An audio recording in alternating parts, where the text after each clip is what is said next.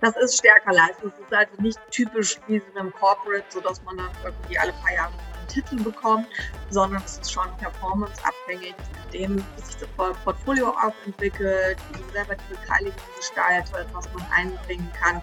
Man kann da sehr viel selber steuern.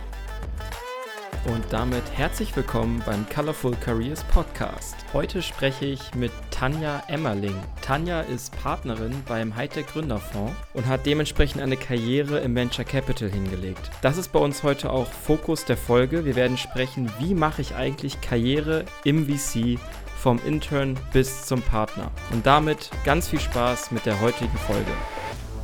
Und damit hallo Tanja, freut mich sehr, dich heute hier zu haben. Wie geht's dir? Hallo, freut mich auch bei euch dabei zu sein. Mir geht's super. Wo bist du gerade? Wo, wo, wo erreiche ich dich? Ich bin gerade in Berlin, heute allerdings im Homeoffice, weil ja allgemeiner Streiktag ist und ja. da wollte ich nicht riskieren, äh, viel unterwegs zu sein, deswegen heute aus dem Homeoffice. Dem schließe ich mich an. Ich bin auch im Homeoffice genau aus dem Grund und fahre auch deshalb nicht heute Abend nach Berlin, sondern morgen Abend. Ich bin nämlich morgen auch wieder in Berlin. Äh, auch für den, für den Podcast freue ich mich schon sehr drauf. Ich hätte mal eine Frage an dich zu Beginn der Folge.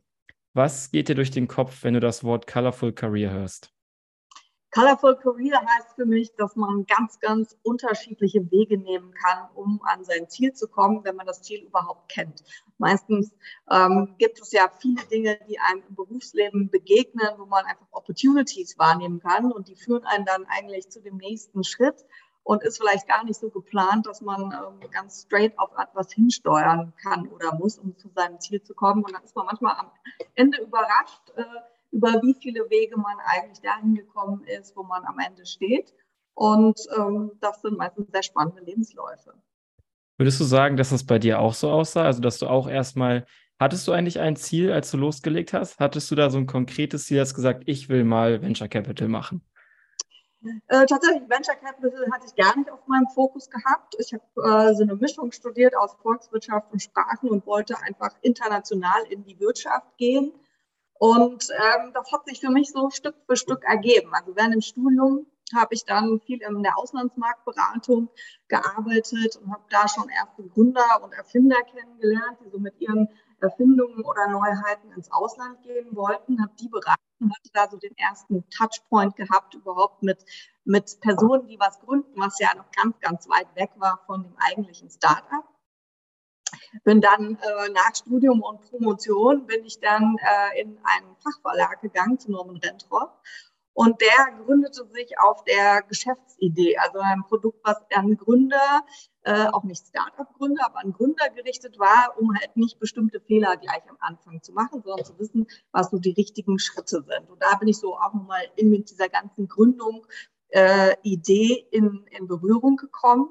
Und das äh, Interessante war, dass der Verlag so aufgestellt war, dass jeder sozusagen der Mitarbeiter wie ein Gründer im Unternehmen funktionieren sollte. Also praktisch Unternehmer im Unternehmen und sich auch selber sozusagen in dieser ganzen Kosten- und Profit-Einheit verstehen sollte. Und ähm, dadurch habe ich sehr viel von diesem Gründungsspirit mitbekommen und bin dann in dieser Abteilung ähm, dann in New Venture reingekommen, wo man sich halt um Innovationen im Unternehmen kümmern sollte und dann auch überlegen sollte, machen vielleicht Beteiligungen an Startups Sinn, sollte man Dinge selber machen, sollte man die aus dem Kerngeschäft heraus machen, wollte man Dinge ausgründen? Und wir haben da sehr, sehr viel ausprobiert und ähm, geschaut, was interessant sein könnte, und dann irgendwann aber gesehen, dass die typischen Start-up VC-finanzierten ähm, Startups nicht zu einem Mittelstand passen, der eine ganz andere Cash-Theorie hat, der, der viel mehr in Value-Investing drin ist. Und ähm, dann hatte ich aber schon so viel in dieser Venture-Szene gesehen gehabt, dass ich mich dann entschieden habe, ins Venture Capital zu wechseln, wo ich mir auch schon viele Beteiligungen angesehen habe und bin dann zum Halt der Gründerfonds gekommen. Also es war so ganz klassisch, äh, eins hat zum anderen geführt, aber geplant war nie gewesen. Okay, interessant. Ähm, ich habe gesehen, du war, hast auch mal in einer Beratung gearbeitet. Genau, das war bei 3B, aber das war auch eine Art von Marktberatung, wo es darum ging, Mittelstand auch ins Ausland zu überführen. Also da eigentlich den richtigen Markteinstieg zu finden und da zu wissen, was sind die richtigen, ähm, richtigen Ansprechpartner, soll man das über Kooperationen machen, soll man selber dort was aufbauen.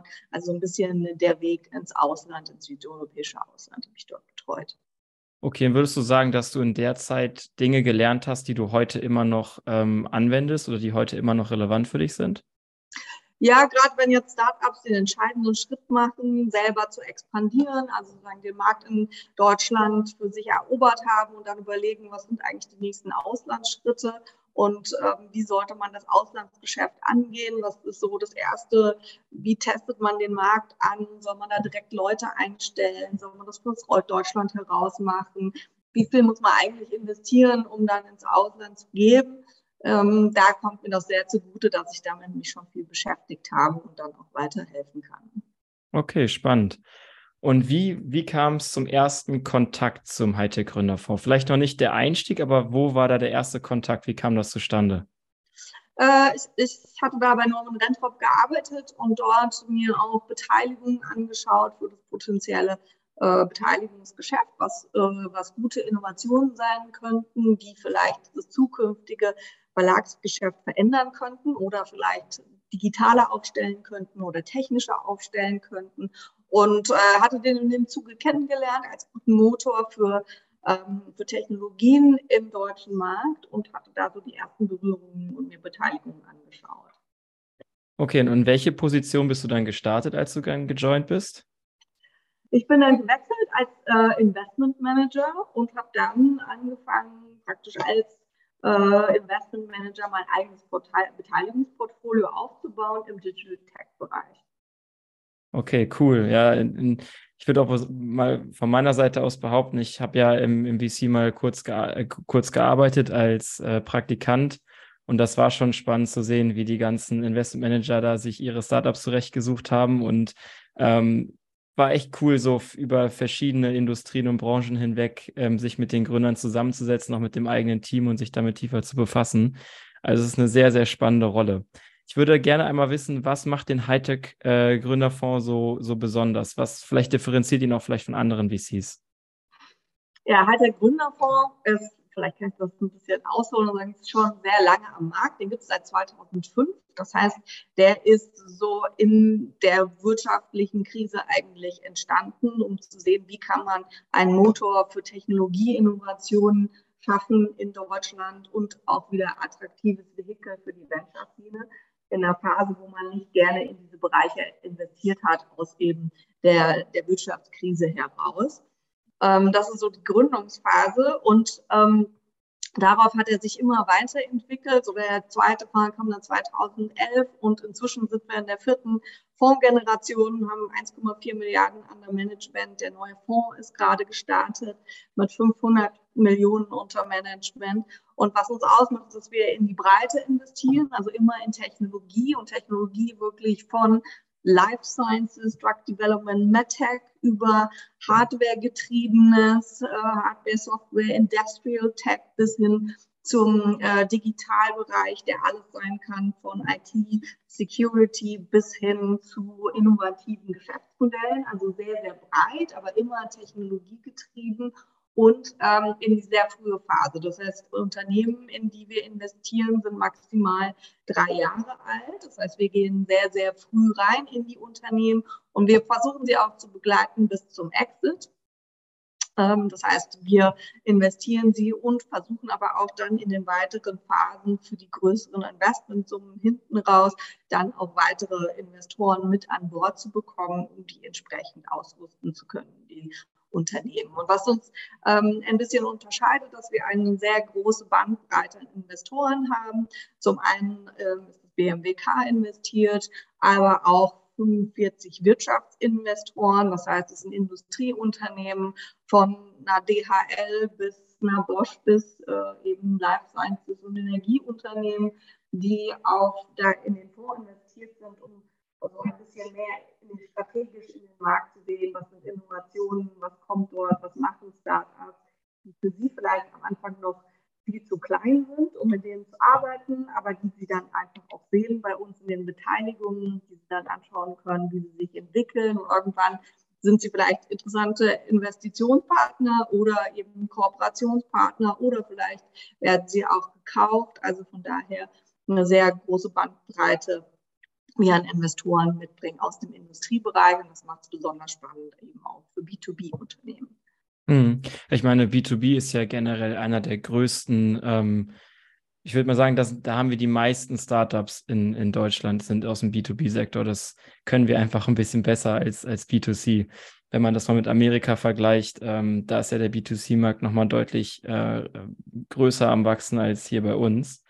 Ähm, was mich jetzt nochmal interessieren würde, ihr habt ja, ihr seid ja nicht, ihr, habt, ihr bekommt ja nicht nur private Gelder, ne? Ihr habt, bekommt ja auch staatliche Gelder, richtig? Mhm, genau, also BMWK ist bei uns auch in, äh, investiert, also das Bundeswirtschaftsministerium. Das heißt, wir haben einen Teil öffentlicher Gelder.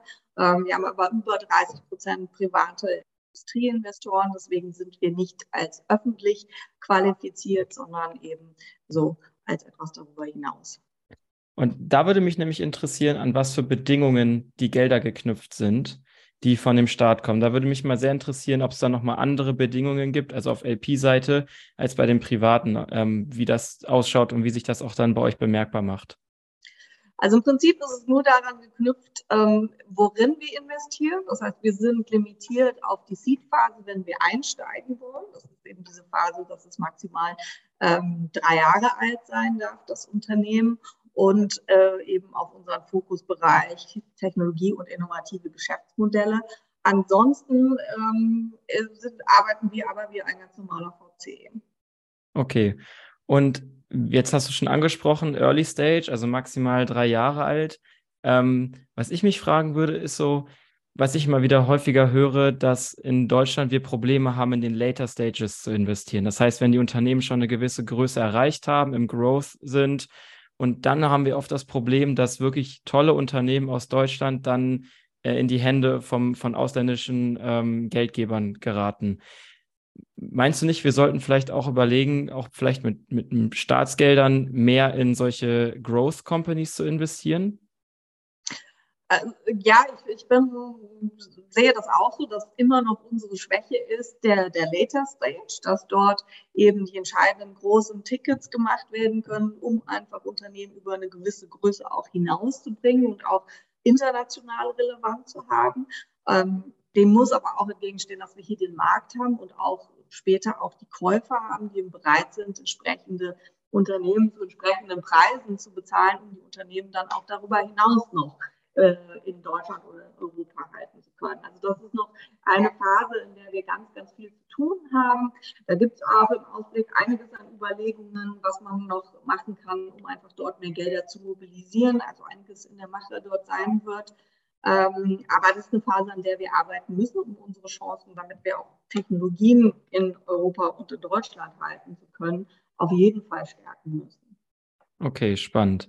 Ähm, wie sieht denn bei euch so ein typischer Deal aus? Also wenn jetzt ein Startup, ähm, wenn ihr ein Startup, ich sag mal, der, ihr, ihr screent es und ähm, findet es spannend und dann kommt zum ersten Kontakt bis hin zum, okay, wir machen jetzt den Deal. Wie sieht dieser Prozess bei euch aus und wie groß sind vielleicht eure Tickets? Also habt ihr eine typische Ticket-Size? Also wir können im, in der, im, als erstes Ticket machen wir so klassischerweise ein Seedboard irgendwo zwischen 600.000 und einer Million für ein erstes Ticket. Wir selber können maximal bis vier Millionen in ein Unternehmen investieren. Ähm, und so ein Prozess sieht so aus, dass wir in Kontakt mit den Gründern sind. Meistens geben die uns dann einen Tick, ein, ein Pitch-Deck, wo wir abschätzen können, passt das zu uns in Anlagenrichtlinien, aber es ist ein, potenziell ein VC-Case, wie spannend finden wir den auch von der Technologie her.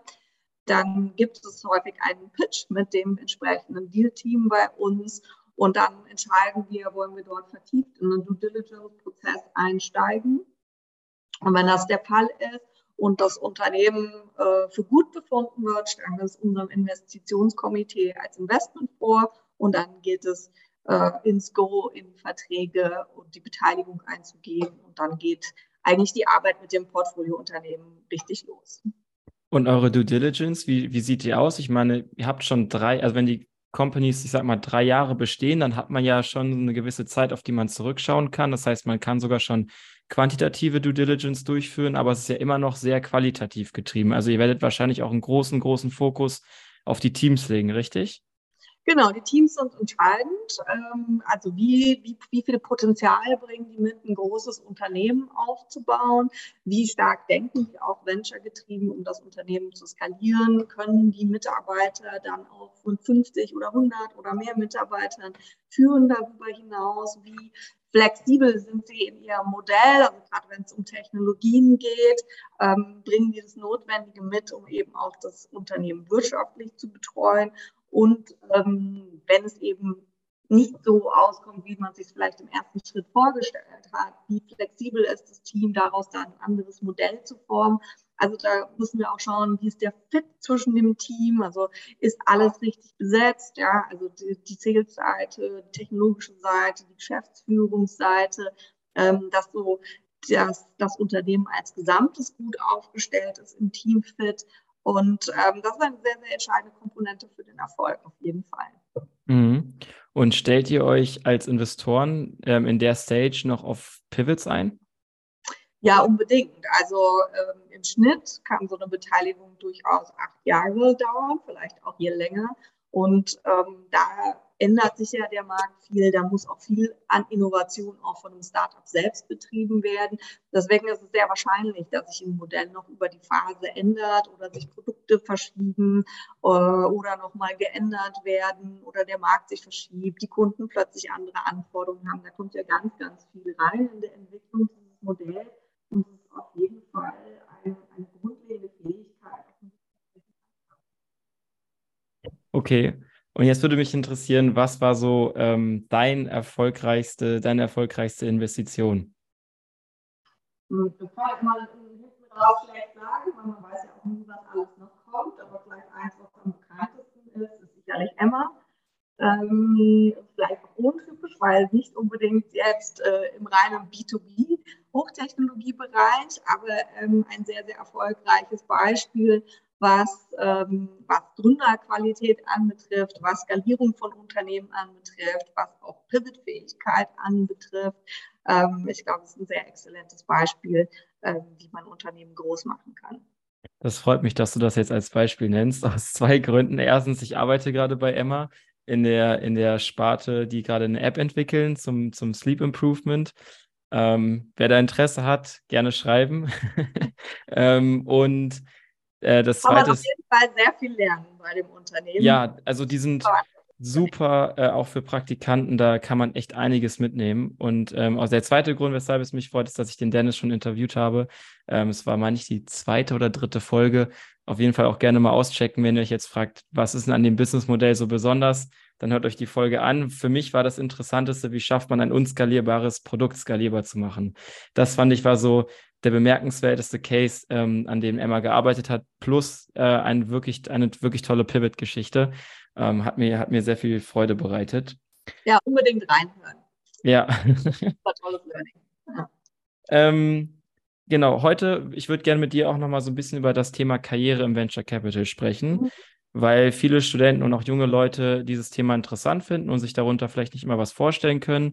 Vielleicht einmal als Hintergrund, warum möchte ich mit dir darüber sprechen? Du hast die Karriere im VC gemacht, bist mittlerweile Partnerin beim Hightech Gründerfonds, bist in Berlin und ähm, deswegen meiner Meinung nach eine, eine gute Kandidatin, um darüber zu sprechen. Ich würde gerne mal anfangen, vielleicht so die, die vier Karrierestufen würde ich kurz einmal auflisten. Du kannst mich dann gerne korrigieren. Äh, mhm. Das ist ja einmal der, also nachdem man Praktikant war zum Beispiel, einmal der Analyst, Associate, ähm, Principal und Partner. Richtig? Typischerweise ist das so bei privaten VCs. Äh, beim Hightech Gründungsfonds ist es ein bisschen anders, weil wir ein bisschen anders strukturiert sind und bei uns hat man sehr, sehr früh Verantwortung für ein eigenes Portfolio. Das ist typischerweise bei einem privaten VC anders, wo man sozusagen als Analyst einsteigt und als Associate dann den Beteiligungen immer mehr zuarbeitet, bis man dann am Ende der Karriere Richtung Partner oder Richtung Principal manchmal auch schon dann eigenverantwortlich einen Deal übernimmt und führt und die Entscheidungen trifft und die Beiratspositionen besetzt und dergleichen. Bei uns ist es sehr anders. Das heißt, bei uns steigt man ähm, als Analyst kann man anfangen. Ähm, der Einstieg ins Investmentmanagement ist dann als Investmentmanager. Und da ist es bei uns bereits so, dass man ein eigenes Portfolio aufbaut, das heißt selber äh, Entscheidungen über Investments trifft, ob man in Unternehmen stärker Due Diligence macht, ob man es zur Beteiligung vorstellen will und so weiter. Und eben auch das Unternehmen dann in seinem Portfolio hat, die Beiratspositionen begleiten kann und eben die weiteren Entscheidungen zusammen mit dem Unternehmen trifft. Das macht man als Investment Manager und wird dann mit der Erfahrung, die man hat und das Portfolio größer wird, Senior Investment Manager. Irgendwann ist das Portfolio voll. Vielleicht hat der Investmentmanager dann zwölf Beteiligungen bei sich selber liegen, die er verantwortet und dann sich weiterentwickelt dann zum Prinzipal. Das heißt, dort auch nochmal in die Rolle geht, bei Kollegen, die Portfolios aufbauen, dann das zweite Paar Augen zu sein. Das heißt, dann auch mehr in eine fachliche Führung reinzugehen und dann die Co-Verantwortung für weitere Portfolios zu haben und irgendwann geht es dann darüber hinaus, dass man auch Vorverantwortung übernimmt und dann eben zur Partnerrolle wird. Also sehr, sehr anders als beim privaten ähm, VC. Ähm, bei uns man ganz, ganz schnell in der Verantwortung ist für die Beteiligung und für den Return, den man auch bringt. Ah, cool. Also ich kenne es halt von, von APX, da war man tatsächlich auch schon relativ schnell ähm, ähm sehr, hat man sehr viel Verantwortung übernommen. Ähm, aber ja, ich, ich sehe den Punkt. Vielleicht, vielleicht können wir einmal ähm, zurückgreifen auf den Analysten, weil es ja sozusagen der erste Touchpoint wäre für einen Einsteiger. Vielleicht einmal vorweg, was, was muss ich mitbringen, um diese Rolle zu besetzen und für welche Leute ist diese Rolle interessant? Also auf jeden Fall ist sie interessant für diejenigen, die sich weiter im, äh, im Investmentmanagement entwickeln können, weil man da so Grundfertigkeiten in allen Bereichen wird. Man ist sehr viel eingespannt in dem Bereich vom Sourcing, ähm, betreibt dort das aktive Sourcing, baut sich dort auch Dealflow-Quellen auf, die man ähm, entsprechend betreut, guckt sich die Deals im ersten Schritt an, bevor sie an den Investment Manager gehen. Das heißt, man ist da, entwickelt ja auch sehr viel Erfahrung für ein Vorscreening.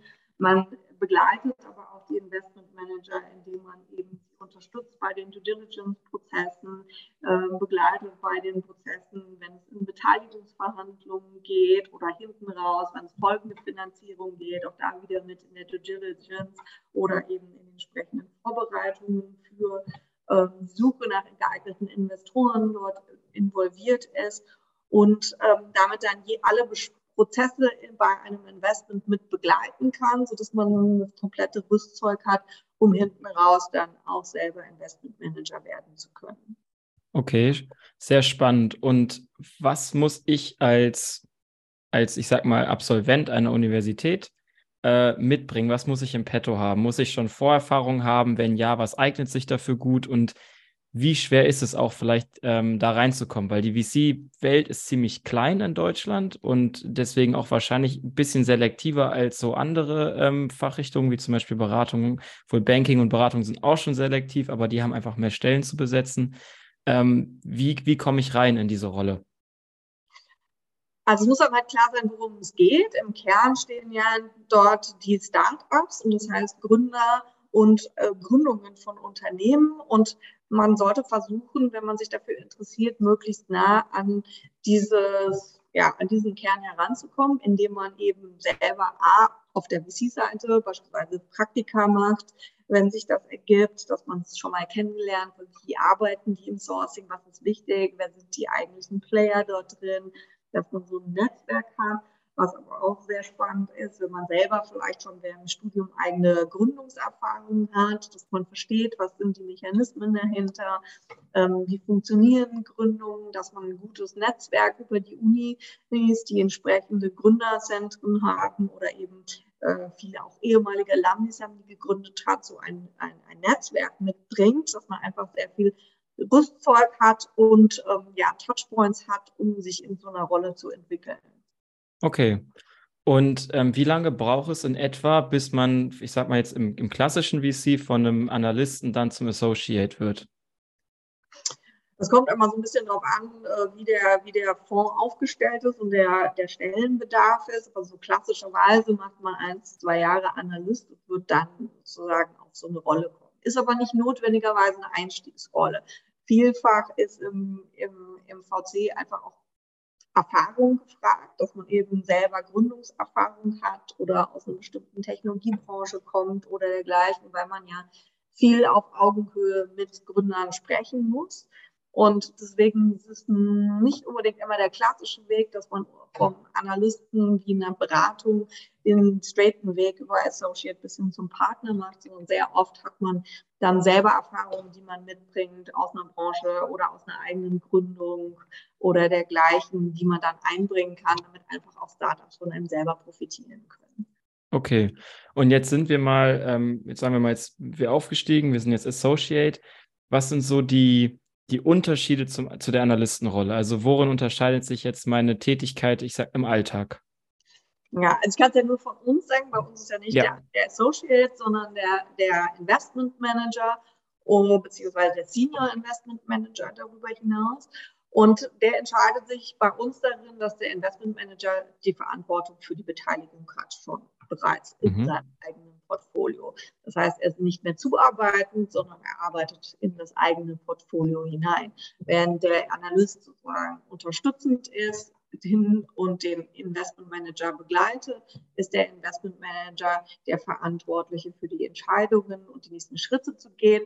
Er ist auch involviert in Due Diligence-Prozesse. Er muss sie federführend führen. Er muss aber auch darüber hinaus Vertragsverhandlungen machen, die Beteiligungen verhandeln, mit dem Gründerteam auszuschreiben, das unterstützen, indem man mit dem die Strategiegespräche führt oder sehen kann, wie kann er das Startup unterstützen mit ähm, C-Level-Ergänzungen oder mit äh, Sales-Prozesse aufzusetzen und dergleichen, also sehr viel Input für das Startup geben und ähm, dann die Beteiligung auch regelmäßig zu entwickeln. Das heißt, die Reporting Call mit denen zu machen, die Beiratsposition zu besetzen. Das geht also sehr weit darüber hinaus, was sozusagen dann die ähm, ja, eher die beisteuernden Aufgaben des Analysten sind.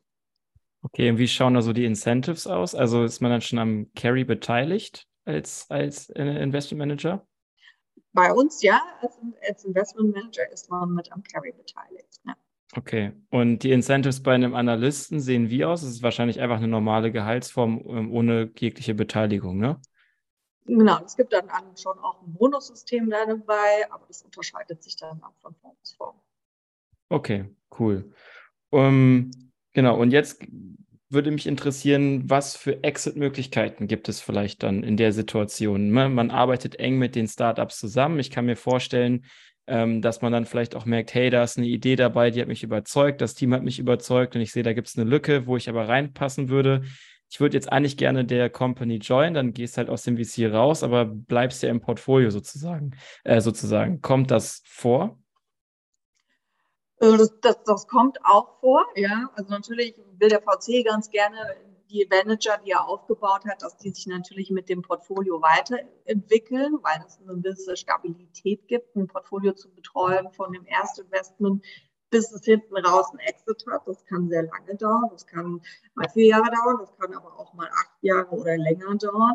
Und das ist natürlich schön, wenn man dem Portfolio eine große Kontinuität geben kann in der Betreuung, damit es eben maximal einfach auch Stabilität in den Ansprechpartnern hat und eben auch zuverlässige Entscheidungen hat. Das ist so ein bisschen wünschenswert auf der Seite. Und wenn man sich dabei entwickeln kann bis hin zu einem Partner, ist das natürlich optimal. Es gibt natürlich auch Investmentmanager, die sich entscheiden, dann vielleicht wenn sie super gut mit einem Portfolio unter, zusammengearbeitet haben oder dort eben einen Background mitbringen, der für das Portfoliounternehmen nützlich ist, dann vielleicht auch mal den Schritt rausmachen in ein entsprechendes Portfoliounternehmen. Dann kennt man sich gut. Ne? Das ist dann immer auch eine Sache von Beziehungen. Man weiß, wo die Stärken des jeweiligen Ansprechpartners sind. Und vielleicht macht es dann mal Sinn und man kann das Portfolio von innen dann. Mhm. Und der andere Weg, also gab es schon mal Fälle, dass dann ähm, aus den Startups Gründer, die dann meinetwegen, ich sag mal, können ja auch gescheitert sein oder auch meinetwegen erfolgreich waren, Exit hingelegt haben und dann den Sprung ins VC gemacht haben, auf so einer Ebene, also man kennt es auf Partnerebene, ne, das kennt man, oder dass dann erfolgreiche Seriengründer dann ihren eigenen VC aufmachen oder als Angel-Investoren unterwegs sind. Aber was mich interessieren würde, ob es auch vielleicht auf diesen ja halt auf, auf Investment-Manager-Ebene oder darunter auch schon den, den Sprung gab, dass Leute aus Startups dann in die, in die VCs gejoint sind?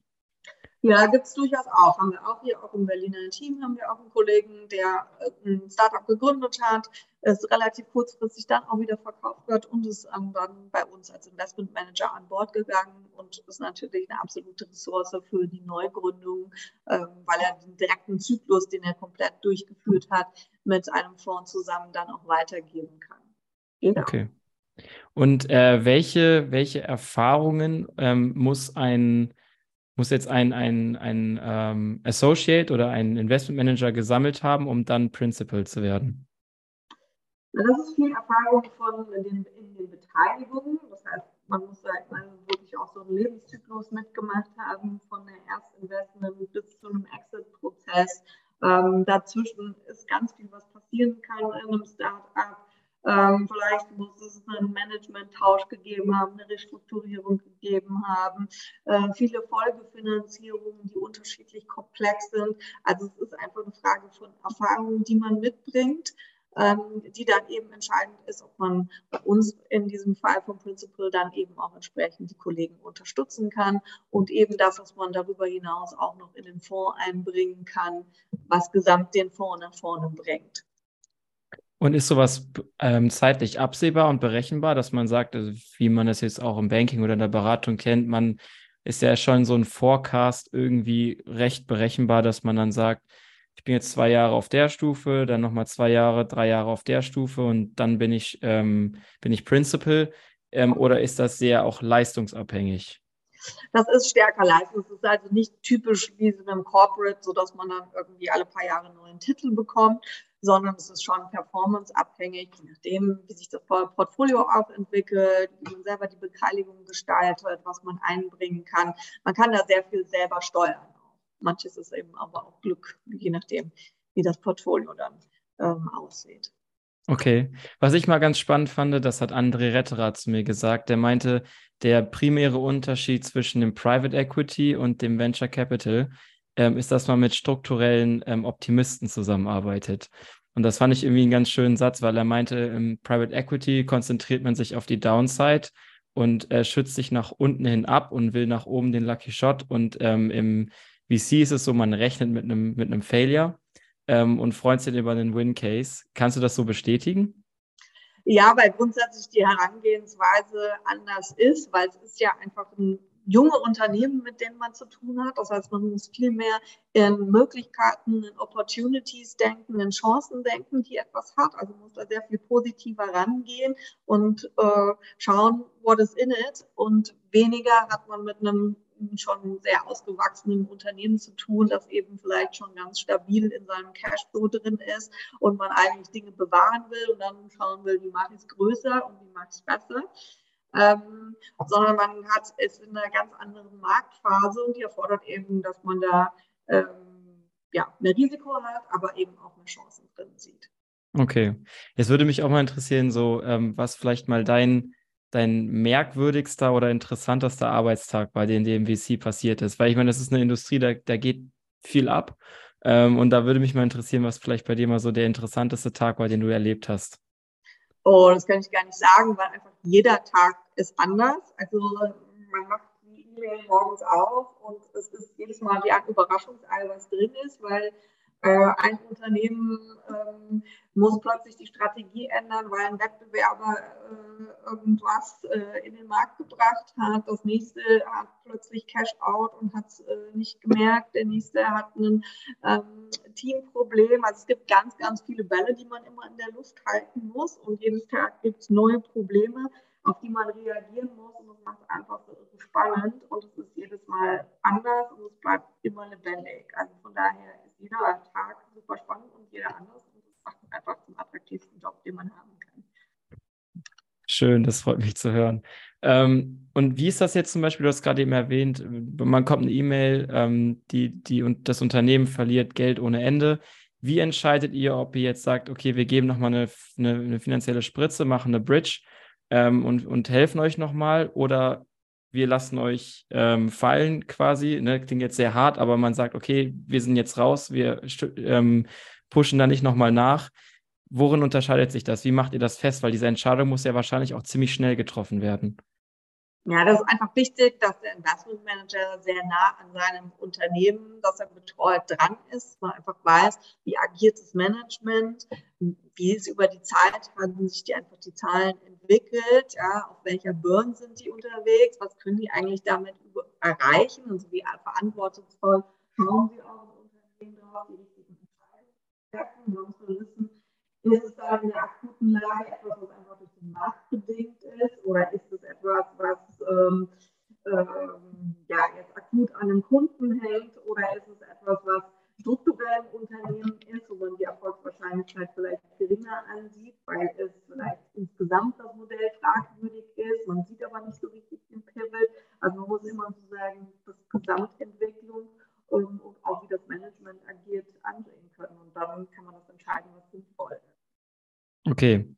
Und ist dir das auch schon mal passiert, dass ihr dann äh, investiert habt und also nochmal nachgelegt habt, was vielleicht erstmal eine, eine, schwierige Entscheidung war, aber es hat sich im, nach, im Nachhinein ähm, heraus äh, gelohnt. Hast du dann einen Case im Kopf? Ja, es gibt immer, immer Situationen, was wir ja auch ganz stark hatten während Corona, ne, wo man sehen musste, oh, es gibt eine Phase, die wird sehr, sehr schwierig, da wird es wahrscheinlich keine Folgefinanzierungen bekommen. Das heißt, in der Phase man sehr stark das Unternehmen stützen musste, aber man sehen konnte, ähm, das wird nicht ewig funktionieren, sondern man muss es über bestimmte Phasen drüber bringen. Und dann kommt auch so darauf an, wie aktiv arbeitet das Management mit. Also trifft Entscheidungen, sollte man die Burn Rate oben halten, um daher sozusagen schnell in den Markt kommen, oder sollte man es möglichst schnell stabil stellen, damit man in Ruhe durch diese Phase durchkommt und danach draufsetzen. Und das ist dann, wo man sehr stark im Austausch mit dem Unternehmen ist, die richtige Entscheidung zu treffen, um es optimal für die Phase danach aufzustellen. Und das ähm, hatten wir in einigen Fällen so. Okay, spannend. So, und jetzt bist du Partnerin. Wie wird man Partnerin? Vom Principal oder kann ja auch, kann ja auch von, von außerhalb des VCs reinkommen, aber was muss man mitbringen, ähm, um das Angebot zu erhalten? Ja, für unseren Fall ist es so, dass man sich aus der Rolle vom Principal dann weiterentwickelt. Das heißt, man ähm, geht ein bisschen von dem eigenen Portfolio und den Portfolien weg, hat mehr Verantwortung für das Gesamtbereich äh, aufzustellen. Das ist in meinem Fall jetzt Digital Tech und muss halt noch mehr für das Unternehmen tun, dann hinten raus, was auch das Fundraising für den Fonds betrifft, was eben disziplinarische Führungen von, ähm, von Investmentmanagern betrifft. Also man entwickelt sich weiter, äh, was einfach deutlich dann nochmal über die Rolle hinausgeht, die das reine Investmentmanagement ist. Und wie beeinflusst deine Rolle den Erfolg ähm, eurer Companies und auch dem Fund?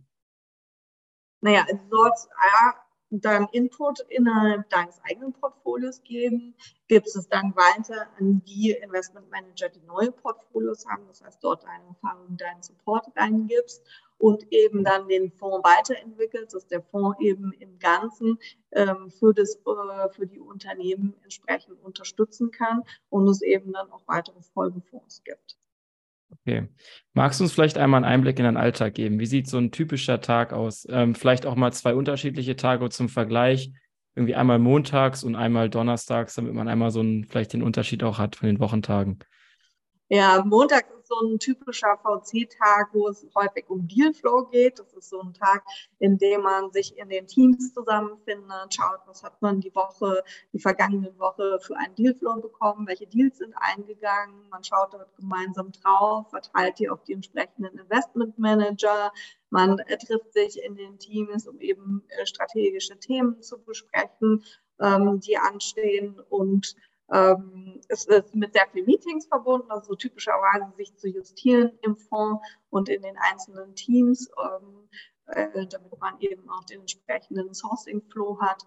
Und ähm, dann in der weiteren Woche, dann kommt das, was daily kommt. Das kann eben von bis alles sein, von der Katastrophe im Portfolio bis zu einem bis zu einer neuen Beteiligung, die man eingeht und äh, dann beim Notar ist oder zum ersten Mal ein pitchendes Team sieht ähm, oder sich neue Wege überlegt, an ähm, neue, neue Teams ranzukommen, indem man eben Jury-Sitzungen hat oder ähm, mit an, an, an Businessplan-Wettbewerben an den Ausschreibungen ist oder ähm, die Fondsinvestoren informiert darüber, was sich Neues in der Szene bewegt, dort den Connect macht für die Startups, damit sie vielleicht in Kooperation eingehen können oder erst einen Kunden gewinnen können.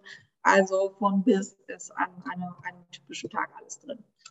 Okay, und wann, ab wann kannst du dein Handy und dein Laptop ausmachen und musst auch nicht mehr draufschauen? Also hast du klare Grenzen, wann dein Arbeitsalltag an, anfängt und aufhört?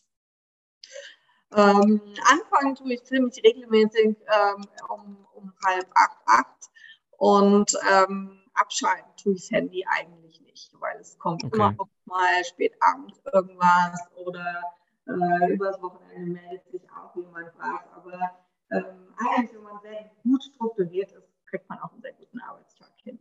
Okay, und obwohl deine Aufgaben und dein Job ja wahnsinnig viel Spaß machen, würde mich auch interessieren, welche Sachen genau so viel Spaß machen. Also was ist vielleicht deine Lieblingstätigkeit und im Gegensatz dazu, was ist vielleicht so eine Aufgabe, die erledigt werden muss, aber auf die man eigentlich immer keine Lust hat?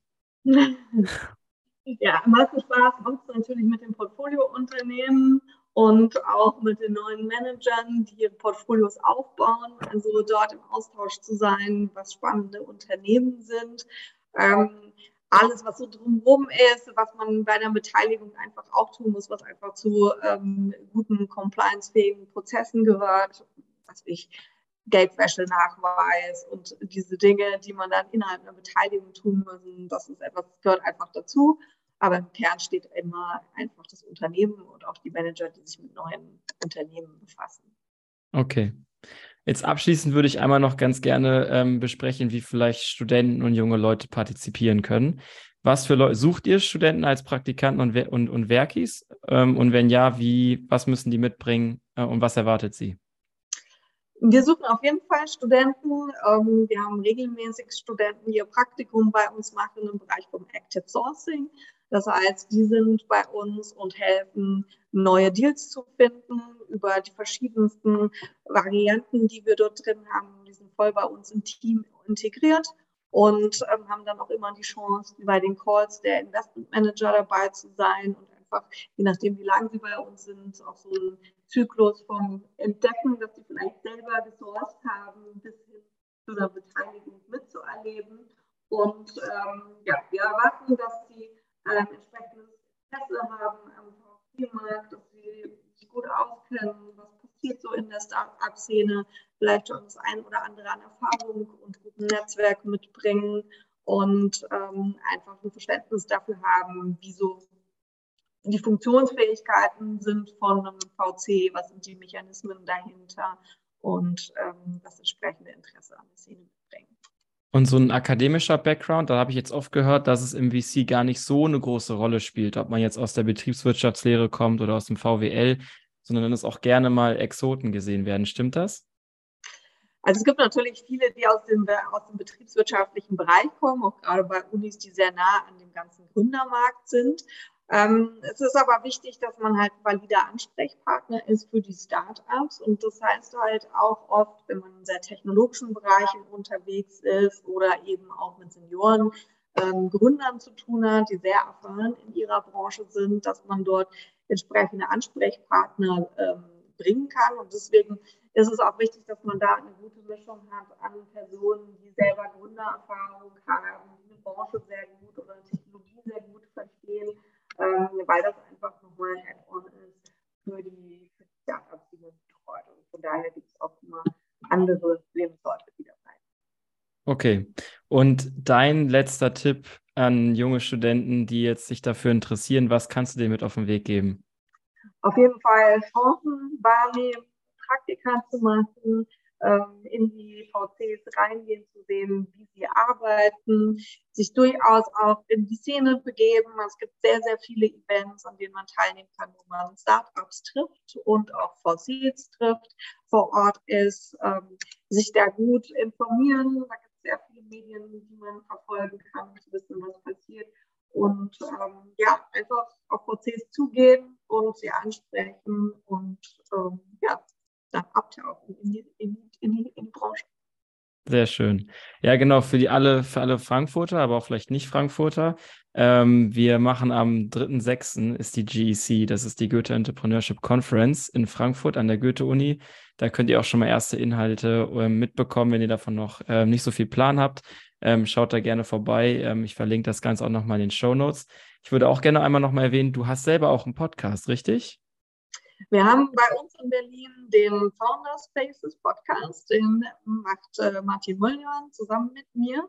Und wir haben immer jährlich Staffeln und dieses Jahr sind die Angel Faces. Das heißt, wir stellen Angels vor, die investieren, die man nicht so, so bekannt sieht wie die VCs, ähm, die aber sehr interessante Unternehmer meist auch sind und ähm, die stellen wir dort vor. Sehr cool. Das packe ich auch mit in die Show Notes. Check das auf jeden Fall mal aus. Vielen, vielen Dank, Tanja, dass du dir heute die Zeit genommen hast, mit uns zu sprechen. Hat mir sehr viel Spaß gemacht. Danke an dich. Mach's gut. Ciao. Tschüss.